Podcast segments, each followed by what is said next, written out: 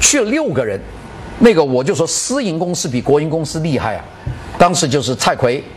带了樊奇，就是他们的副总，然后去了四个设计员一起去，全是女将啊。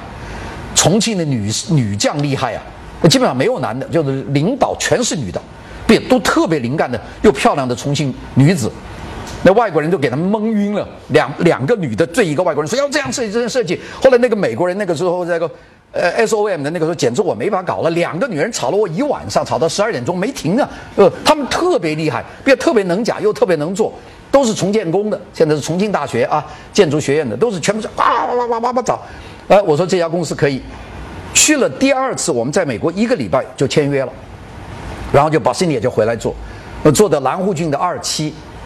一做出来，我说你做的时候把他室内公司也搞上，家具也搞上，你就别问为什么，景观也找上，就全部跟外国这一套全整，就从建筑规划、室内景观，全部是美国原装，让他们到这里办公，就进来了。一做出来，南湖郡哇一下。不得了啊！那个时候国内从来没有见过这种东西，现在你们见得多了。那个时候突然出来这种十面的西班牙的阳台，里面的家具那种感觉，完全就是一一个加利福尼亚的豪宅，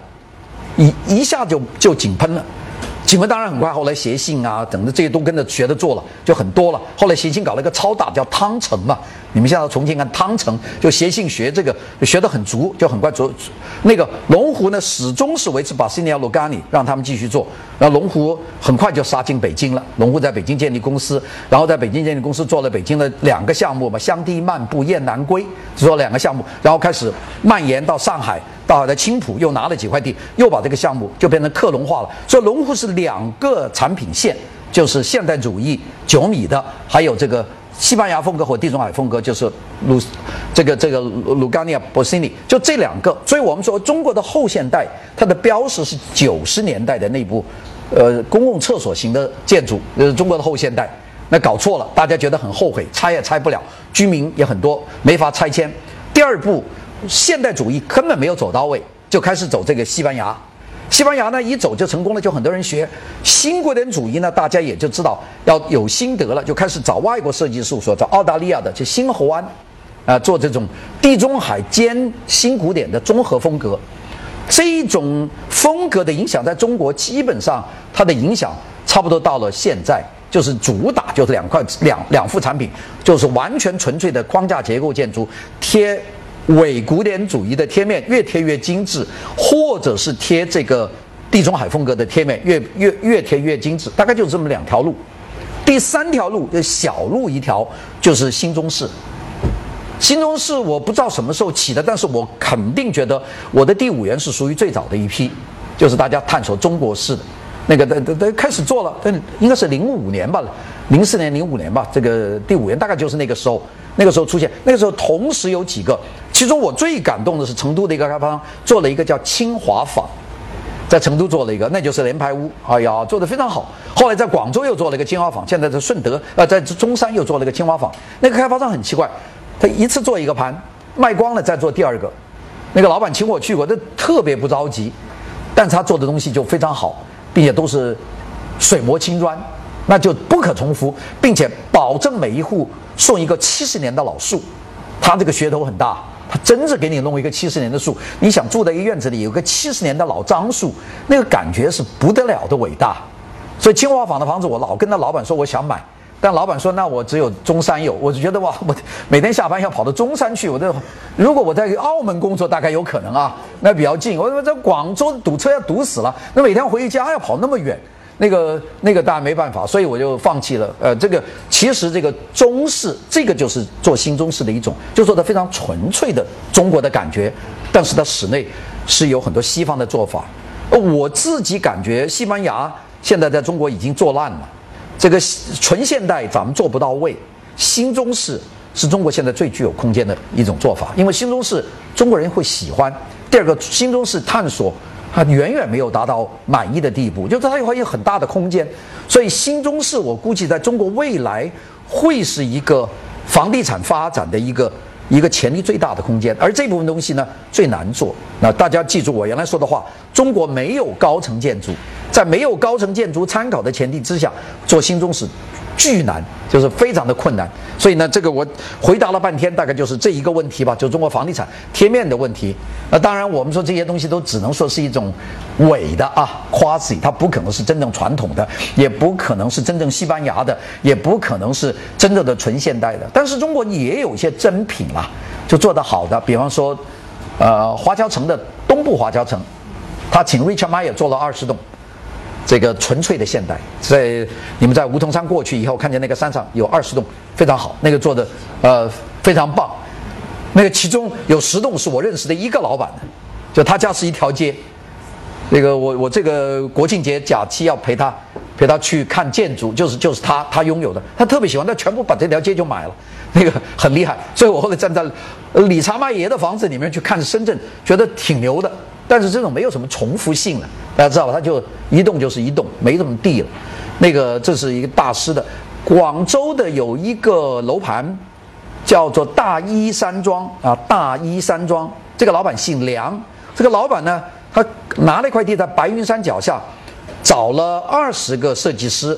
来做房子。这个其中有几栋还是做的相当不错的。大一山庄是一个深藏不露，呃，外人也不知道，因为它房子不多。但是他的设计师是出自不同的人的手，其中有几个是相当不错的，其中有几个人意大利的设计师啊，啊，这个呃做的有几栋是相当不错的。他的他的会展中不，他的那个售楼部是这个国内现在很流行的那个做玛丽莲梦露大厦那个叫马。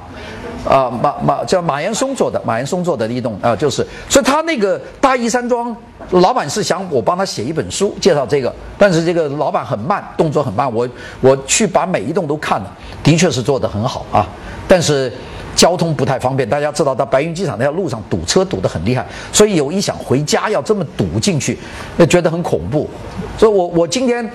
给大家用了一个多钟头讲的这段，其实是把中国房地产发展史给大家讲。你们那个，我都回答他这个问题，你们大概再听中国房地产，大概就是这些东西。但是我有一个没有讲，就是国字头的，呃，国字头的这个没法讲，因为我跟国字头也做了几个公司，我给中信做了很多年这个博鳌的这个设计顾问，这个中信我很熟悉。我跟中国最大的电力集团鲁能做过，就改了整个文昌啊，在鲁能在北京做了一个最大的住宅小区。就是顺义的那个北京叫做这个中央别墅区吧，现在北京机场出来那一片叫中央别墅区，呃，最贵最大的一个楼盘六千平方米，叫做格拉斯小镇，这给鲁能做的，这是我参与的，这是国字头的，也做过一些奇怪的国字头，比方说中国烟草，我跟中国烟草做了几年的顾问，那见过中国最奇怪的国国有公司，这个我就不说了。所以这所以呢，我的我的经验是两部分的，一部分是大型的私人公司啊，基本上都打过交道；第二就国字头的公司，这个经验就更多。但是呢，这个国字头公司我就不说了，因为这个不好说。那这我们讲的就是私营公司。这个描述，我希望大家对于中国的房地产的发展有个了解，因为这个正是我们的设计近现代设计知识里面最缺乏的一点。因为没有人会给大家讲房地产和设计风格的演变啊，所以我我觉得我有这么一个经历，这个也是我第一次在公开的演讲上面讲房地产的经历。当然，你们有很多细节，你们有兴趣，你们可以问，是吧？但是，呃，这个工作到现在为止已经很少了，就是我现在已经基本上结束了跟房地产，现在剩下的一些有些最近两年的变化，就房地产消沉，出现了很多很奇怪的文化遗产保护的项目。还有文化娱乐的项目，比方旅游局找的越来越多，就房地产该做的大家都知道怎么做了。现在大家更多的是我这里有一个文物遗产，比方说我参加荆州古城的改造，这个是啥都没有了，里面城墙还有，呃，这个这怎么做？大家在讨论。我做过隆中对的隆中的规划，呃，诸葛亮，呃，啥也没有了，里面只有个拍电视的一个楼，那个电视剧很简陋的，那怎么搞？这个也很难。那个就有有很多这种项目，包括现在天津第五大道旁边的这一个区，还有奥匈帝国的领事馆，还有这个等等这些这些这些节目，有些呢就是就像我这个大师园的设计，这个园博会要要我设计一个独立的园，这个园我觉得就很得意，因为这个园没有人给我任何限制，就是给你这块地，给你这么多钱，你爱怎么干怎么干。呃，干完了还不错，就是达到了自己的预想目标，并且造价是其他园的五分之一。我觉得这个我就达到了我的整个的这个心愿的目的。呃，也就很希望能够将来有更多的这种可以有独立操纵的创意，但这种这种项目是可遇不可求。呃，你不要整天想，因为甲方总是要说什么，是吧？你偶然碰到一个甲方啥都不说，随便你，你干嘛都可以。那个我觉得这个很痛快。恐怕我这一辈子遇到也就这一个，以后恐怕也不一定能够遇到。回答你这个问题，我就给大家讲了一大堆。哎，来。嗯，我还有一个问题，就是因为还有十五分钟啊。OK，因为网络时代发展到今天嘛，嗯，就是我们的网上的冲击，所以说那个社会生活、大众的生活，其实一方是已经发展到一个在呃欧洲、在北美都没有办法去，我呃都没有办法去呃相比的一个一个生活方式。我们！中国的这些就是地产开发商也好，或者说我们城市的呃就是设计师也好，就已经到了一个国外没有借鉴的，就是可能可以借鉴的一些一一个一个模式，是，就就出现了现在的很多综合体，嗯，很多各种各样的东西。您觉得这对于未来是不是有一个契机？就是说，因为毕竟在中国的现代主义是没有发展成熟的，或者说中国现代主义这一块是很缺失的。嗯，那现在回到这个欧，就是网网呃就是网络时代。那可能更多的我们考虑的成本会更多的降下来，可能更多的考虑到的是为这种人民相对而言去服务。有没有可能在现代主义在这个过程中，在这个大的社会环境中间，会有一个质的飞跃，或者说有一个更多的发展？好的，我我想中国现在面临的第一个问题就是说，你讲这种未来的建筑形式，我现在其实最担心的是中国城市的这个体量越来越大，呃。中国现在是因为资源呢都集中在相对的几个城市里面，就所谓资源就是教育啊、医疗啊、商业的方便、交通的顺利啊。这个广州，这个中国事实上它不多了。你看，我们从广州出发，然后到武汉可能是一个集中点，那当中的都不算了。当中你说什么郴州啊，这个这个呃岳衡阳啊，这长包括长沙都不算了，但这算是。他的资源总是缺的。你要做手术，你要湖南人，他肯定跑到广州来做，是吧？往北跑到武汉做，基本基本上跑广州。这资源从广州开始，你看广东省六千万人，他基本上没有发达的地方，除了一个广州以外，那旁边有一个深圳，当然这深圳不算广州啊，深圳就是个移民的地方，呃，这个特区。那么广州周边呃留围绕了一大圈城市，什么顺德啊、中山呐、东莞的这些东西，它都不如广州。做手术一定到广州去做。然后再往走，粤西一湛江特别落后，一电白一粤东，我们就一汕头也特别落后，粤北一个韶关也特别落后。你这广东省，你把它摆一摆，它等于一个德国那么大，人口跟德国一样多，它发达城市就一个，而这个城市它膨胀的它已经承受不了了。广州我小时候是一百万人，现在广州市常住人口两千万人，流散人口还不算。所以我估计广州大概有三千万人，那就是说这个省有一半人口住在一个城市，那资源是肯定是过于集中。中国就资源没有办法摆布，你你不像在外国，我在任何一个地方我都有很好医院。你们我在洛杉矶住，我在洛杉矶旁边的圣 i 迪诺，我一样有很好的医院。我到了再再更远一点的，我到了拉斯维加斯也有很好的医院。我在圣地圣圣地亚哥也有很好的医院。往北走旧金山，旧金山和当中它的医院都很好，它教育也很好。就美国，它是一个，就欧洲也一样，很均匀啊。你像德国，你不管是在杜塞多夫、在法兰克福、在慕尼黑、在汉堡，你不担心教育质量和医疗质量，它是个均匀的。所以，一个发达的国家，它其实是一个均匀的资源的分布；不发达的国家是资源的畸形的这个分布。所以，中国现在的问题就是，它的资源集聚在几个人口超多的地方。那我们想，上海这一个，然后杭州就算一个。那个，然后到再往北，山东，你看这么大一个省，它其实有真大病的话，它还还得往上海跑，就济南和青岛都承担不起这个责任。再往北走，你看到东北，沈阳就算一个点，那其他大连有病还往沈阳跑，然后再往吉林、黑龙江就一个哈尔滨，质量都算二流的，有病都往北京跑。你到山西太原，你说有多少山西人愿意在太原做手术？肯定往北京找人，对吧？北京也就那几家医院。然后你在这个西安算一个点，西安再往西没了。你说兰州算不算？兰州人病了肯定往西安跑。那再往一直到乌鲁木齐，那个都没有了。然后到西藏你也没有了。完了之后到云南，你昆明算算不算大医院？那当本地人说你要真大毛病，还得往北京跑。或者往广州跑。这个是中国现在的一个最大的问题，就是你说的我们要集中发展城市，而城市是极端的不均匀。所以你说这个综合体要网络发达的问题，它解决不了这个资源的问题。所以我觉得中国城市发展，我们现在提城镇化，其实最重要一点不是城镇人口和城镇建设是怎么样，是中国的教育、福利、医疗、娱乐。这个等等就业的资源，它的均匀分布。中国下一步应该是均匀分布的一个时代，特别人口这么多，现在问题是均资源极其的不均匀，所以就造成中国的众多的问题：交通堵塞啊，这个医疗困难呐，入学困难呐。现在入学是很难的，你像进一个好的学校，那一个好的小学，你头都要打破是吧？那不收你嘛。所以很多人你怎么办呢？所以这个这个国家不均匀的这个资源的分布，是我觉得将来的问题。所以你网络时代能不能解决资源的问题，我看也难。网络是一种资讯的东西，或者购物比较方便，但是你能解决教育的问题吗？你能解决医疗的问题吗？它解决不了。所以我想，中国的未来的这个